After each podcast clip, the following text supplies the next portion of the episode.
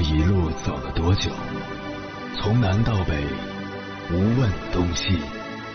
这一生走了多远？春华秋实，红颜白发。也曾鼓起勇气，奔向不曾到达的地平线。也曾迷失方向，受困于爱恨情仇的漩涡。当夜幕降临，一切归于沉寂。有人正迎着月光，踏遍千山万水，为你而来。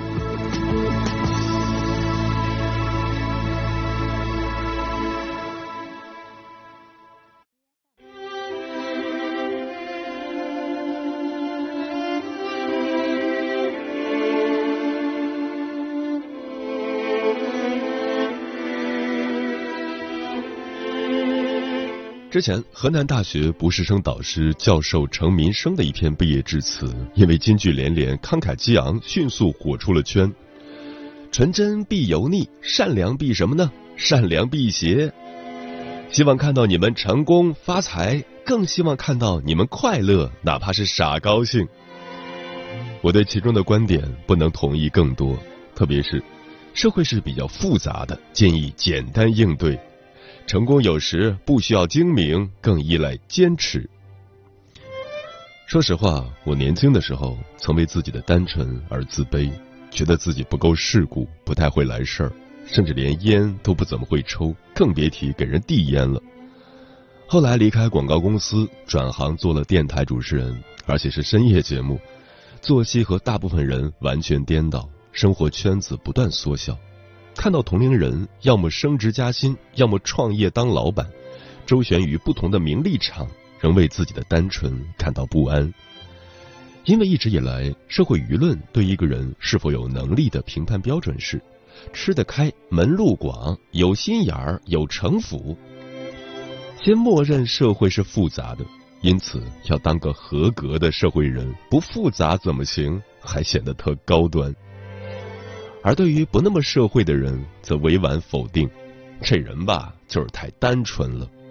言外之意，这人太幼稚、不成熟，也就那样了。他们可能不喜欢那些满脑子弯弯绕绕的社会人，但又觉得还得去找这种人办事儿才管用。他们可能会喜欢那些简单的人，因为对自己构不成威胁，但又觉得这种人似乎没啥前途，对自己没什么用处。不可否认，如果以升官发财来衡量，简单纯粹确实不行。如同一个扫地恐伤蝼蚁命的人，绝无可能统帅千军万马去杀人如麻。但毕竟，绝大部分的人都是普通人，绝大部分时间都是在日常环境里生活。那么，做一个单纯的成年人有什么不好？所以啊，过了三十五岁以后，我就跟自己和解了。承认并接纳了自己的单纯，简单一点，纯粹一点，没那么多弯弯绕绕，能大大提高效率。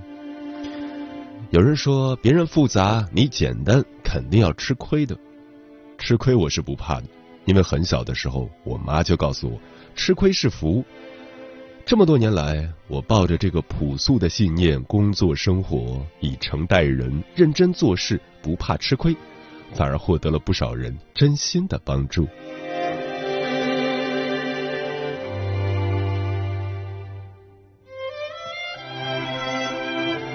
凌晨时分，思念跨越千山万水，你的爱和梦想都可以在我这里安放。各位夜行者，深夜不孤单，我是迎波，陪你穿越黑夜，迎接黎明曙光。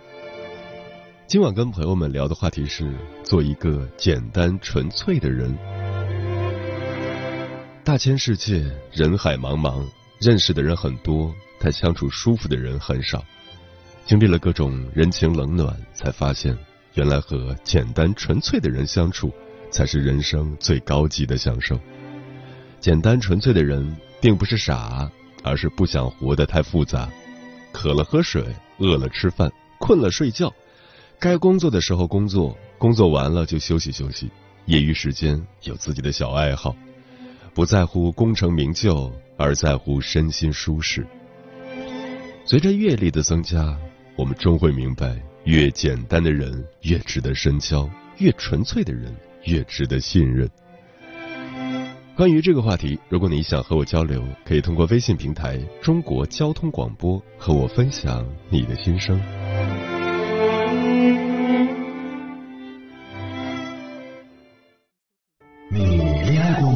结婚算？俺都有孙子了。呃，一直都单身啊。爱过。你有梦想吗？我希望多拉点生意，给孩子攒点钱。年轻的时候想当个舞蹈家。当然有啊，不过 我只想给自己打工。我一直想开个花店。你走过千山万水吗？跑了二十多年车，哪儿没去过呀？我也是个旅游达人，山山水水都看过。还没走过，不过呢，我想以后是不是能够环游世界？追星算吗？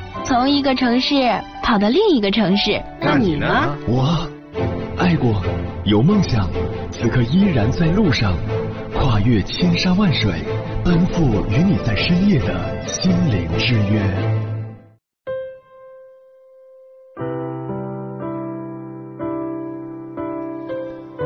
其实，无论眼下拥有什么，每个人的最终归宿都是自己。正所谓，生不带来，死不带去，到最后无非是回归虚无。不管是过去还是将来，能够清楚知道自己的存在，唯有现在的自己，此时的心境，此地的风景。这种弥足珍贵的时光，却如同沙漏一样一去不返，从不停留。而我们是明明知道的，却被世俗的种种加注于身的贪嗔痴牢牢锁住，难以脱身。纠缠在这个社会中，我们和任何人、任何事的关系，本质上。都是和自己的关系，捋顺和自己的关系，才能过好这一生。一个人对自我的认知越细致、越笃定，做选择也好，做事也好，就容易找到适合自己的路径。简单纯粹与自己相处，细细照顾身心，是重要且唯一的事情。今晚千山万水只为你，跟朋友们分享的第一篇文章是来自听友的原创投稿。名字叫《一个人也可以活得简单且纯粹》，作者韩三十。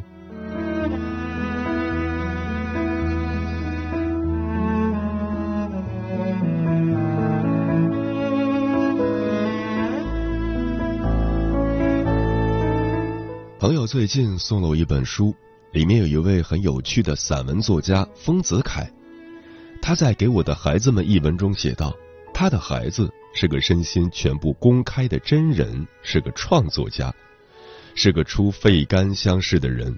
他好奇，充满想象，什么事情都拼命的用全副精力去应对，哪怕是哭泣。在他的文章中，孩子的真率、自然与热情一览无余。很多大人都很喜欢和小孩子玩闹，在我看来，这是孩子所独有的魅力，同时。也是大家对那段曾拥有却回不去的孩提时代的一种怀念方式吧。可谁又说大人不能真的如一个孩童般去享受简单和纯粹呢？鲁迅回忆录中记载着这样一个故事：相思树下，鲁迅思念爱人，被窸窸窣窣的声音吵到，发现是一只野猪在啃吃相思树的树叶。相思树是他心里爱情的象征，他不允许爱情被这般玷污，于是撸起袖子便和野猪打了一架，最后灰头土脸的回家。而陈忠实也在他的散文集《人生就是欢声和泪盈》中这样记录自己：他在创作《白鹿原》时突然失去了灵感，于是走出老屋，抽着烟，看着被秋收完的田地。粮食被收尽，只留下一片片的秸秆。他突发奇想，将这片田点燃，而他吸着烟，看着火光冲天。待到燃尽，依然觉得不尽兴，便跳下田垄，又点起一片火焰。和动物打架、玩火、戏水、堆沙，这些事好像只会存在于我们小时候。长大后，好像我们都不屑于做这些事了。但这些有些幼稚的事情，在这些文学家的身上发生，显得尤为可爱。得知他们的这些趣事后，他们好像不再是只存在于课本上的伟人，还是个有股子稚气的孩童，活泼且生动。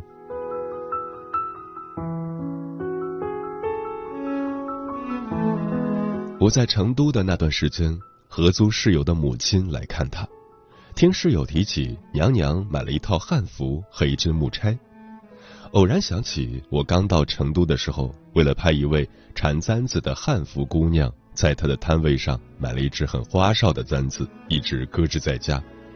想着娘娘既然喜欢这些，不如就送她吧。待我将这个想法与室友讲过后。我的室友用不可置信的眼神看着我，他都五十一岁了，这么花哨的不适合他。我突然想起电影《山楂树之恋》中的一句话：“不是小孩就不能吃糖了。”后来与娘娘的第一次见面是在眉山的东坡水街，整条街皆是古色古香的二层小楼，小楼依水而建，水中有一圆台。不时便有船只轻划而过，夜幕降临，人渐渐多了起来，点点灯光亮起，勾勒出水街的模样，颇有几分不夜长安的神韵。我们三个人在熙熙攘攘的人群中穿梭，在我们中间，娘娘好像才是那个小孩子，一路上叽叽喳喳的，充满着好奇和热爱。他会在饮品店中与店家的猫絮絮叨叨的讲话，会在看见漂亮风景的时候兴致勃勃的拉着满脸不情愿的室友拍照，会在茶、火锅还是烧烤的选择里纠结一遍又一遍。室友觉得吵闹，可我当真觉得这位娘娘有趣的紧。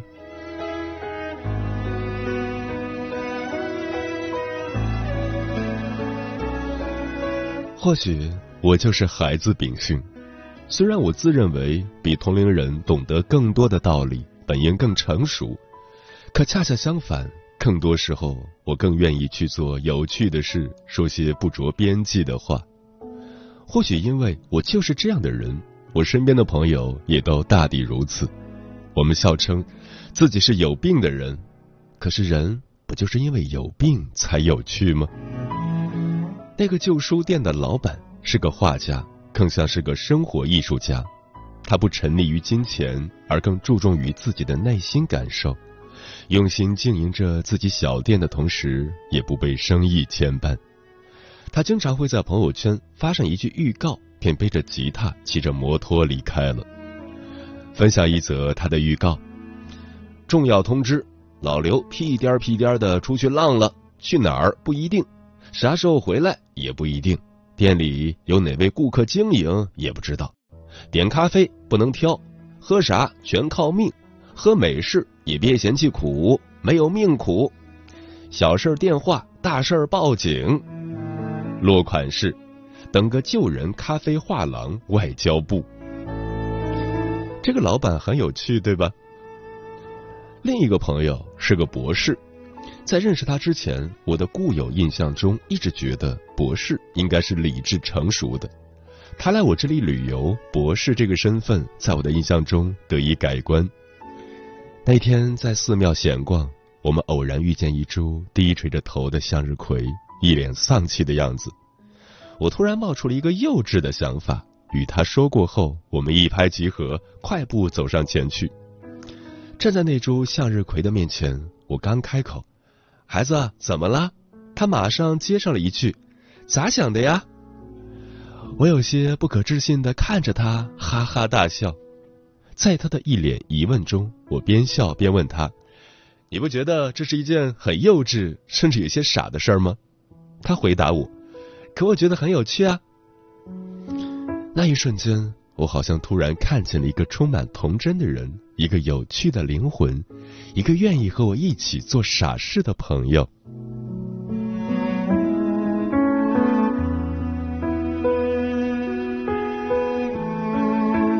孩子式的快乐大抵如此，那孩子式的悲伤又如何表达呢？我从小就是个爱哭包，甚至小时候经常哭得快要背过气去。在哭的时候，听得最多的，大概便是长辈们厌烦的声音。我数三个数，你别再哭了，一、二、三。而长大了，面对朋友的哭泣，我们的安慰好像也大多都是“别哭了，有人看着呢”。在我们的教育中，哭泣就代表不坚强，大家对于哭的态度似乎这是一件丢人且可耻的事情，以至于现在有些时候明明已经很难过了，却还是怎么都哭不出，那一口气堵在胸口，无处宣泄。大家面对情绪的态度，仿佛洪水猛兽，不允许它僭越一步。所有的快与不快，都羞于表达。若是表达出来，就显得自己没城府、没深度、没格局、不成熟。于是，不断的去强迫自己接受与自己价值观并不相符的观念，觉得这就是成长。最后，疏忽于情感的宣泄和表达，不知不觉间。我们的情绪被筑上了高墙，我们的情感也在自己筑建的围城里逐渐麻木，静静等待着围城崩塌的那一天。在我看来，哭并不能与脆弱划等号，哭泣只不过是我们的一种表达方式，表达和宣泄自己的情绪，所以我不觉得哭泣可耻，也不觉得哭泣的人可笑可悲。有人不禁要问：哭能够解决问题吗？我当然知道不能，但没有人哭是为了解决问题。至少在解决问题之前，请允许我先整理好自己的心情吧。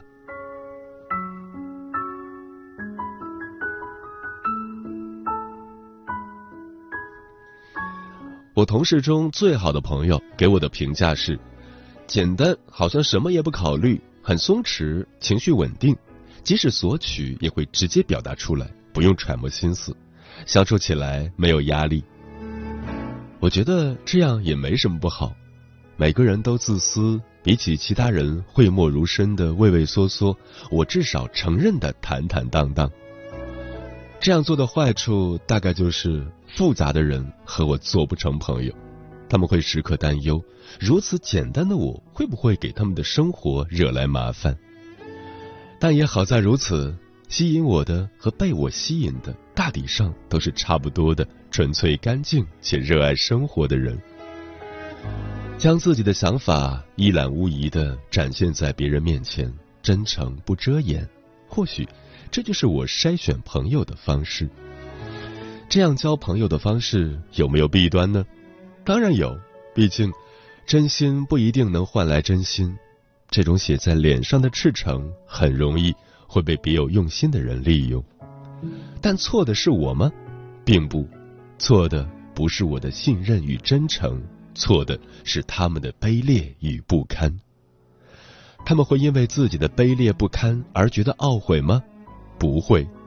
那我又何必因为我的真诚自怨自艾呢？更何况，在我真诚的那个时刻，我一定是需要他们的。那么，我的付出只是为了满足自己的情感需求，只不过所托非人罢了。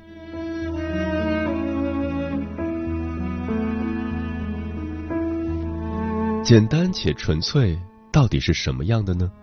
大概就真的如孩童一般吧，不掩饰自己的好恶，也不掩饰自己的喜怒。希望我在以后的以后，依然能如孩童一般悲喜由己，行止由心，重视当下体验，这就是我人生的最高的意义。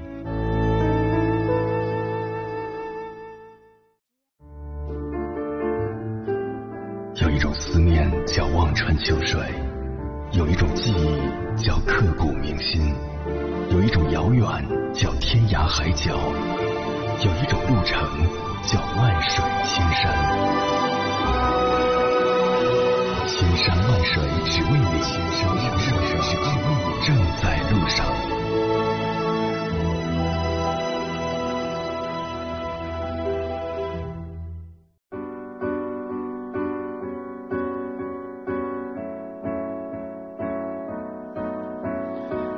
感谢此刻依然守候在电波那一头的你。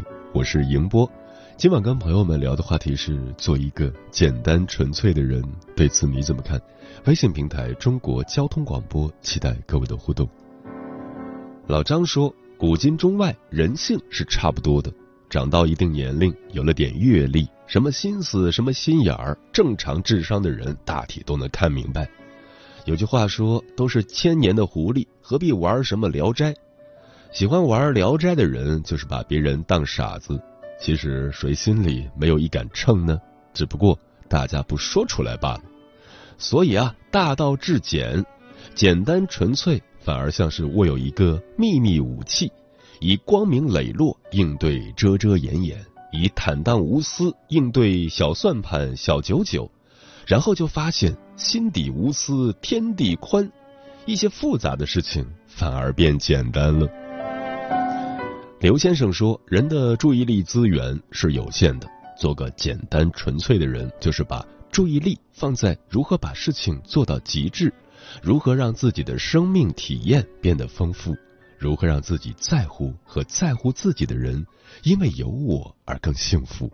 这样一来，确实也没有多余的心力去想七想八了。”漂浮的云说：“我很单纯，有着与年龄不相符的单纯。”对人热情大方、朴实善良，一切以诚相待，单纯的生活在如今这纷繁复杂的环境里，一切随缘吧。天净沙说：“其实人字一撇一捺本来就很简单，是人自己把它想复杂了，是鸡汤的过度过度解读，是社会学家们励志的故事，是影视剧的尔虞我诈。”让人觉得社会处处是陷阱，也处处有机遇，怂恿你千方百计的提防，也怂恿你抓住机会，让许多普通人的生活变得不堪重负。其实还是那句话，走自己的路，让别人去说吧，简简单单、平平凡凡多好。阿猫说：“过得积极是为了生活，过得糊涂是为了快乐。”郑板桥的名言是：“难得糊涂，此糊涂并非真糊涂，而是知世故而不世故。”齐天大圣说：“做一个简单纯粹的人，意味着拥有一个纯净的内心世界，不受外界杂音的影响，不为所谓的名利所困扰。这样的心态能够让人更加平静、更加淡定，不会在人际关系和工作中受到过多的干扰。”木姑娘说：“善人喜欢为难自己，恶人喜欢为难别人。做一个简单纯粹的人，不为难自己，也不为难别人。就像杨绛先生说的：‘一个干净的人，并非不食人间烟火，不染世俗，而是灵魂深处有净土，思想背后有初心，坚守良知和道义，有所为，有所不为。’嗯，大家说的都很好。”想起了《阿甘正传》中的一句话：“我不觉得人的心智成熟是用越来越宽容、什么都能接受来涵盖。相反，我觉得心智成熟应该是一个逐渐剔除的过程，知道自己最重要的是什么，知道不重要的东西是什么，而后做一个纯粹简单的人。愿我们都能在复杂的世界里简单而纯粹的活着。”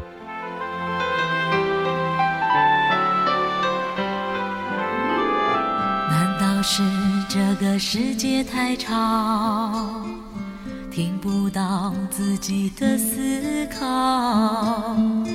有人笑我脚步太小，走不到什么天涯海角。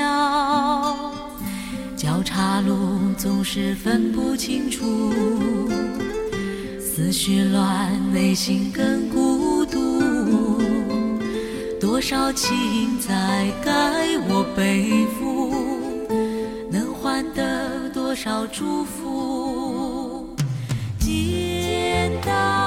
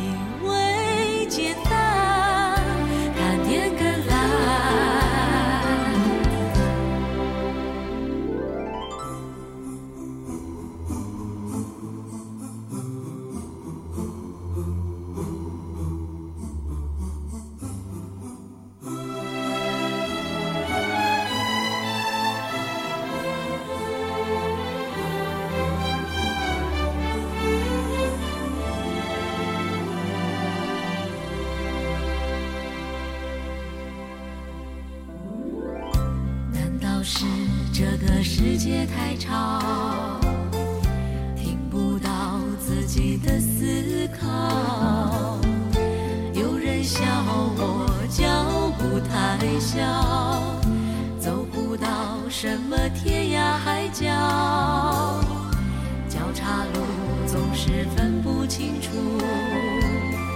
思绪乱，内心更孤独。多少情在该我背负，能换得多少祝福？简单。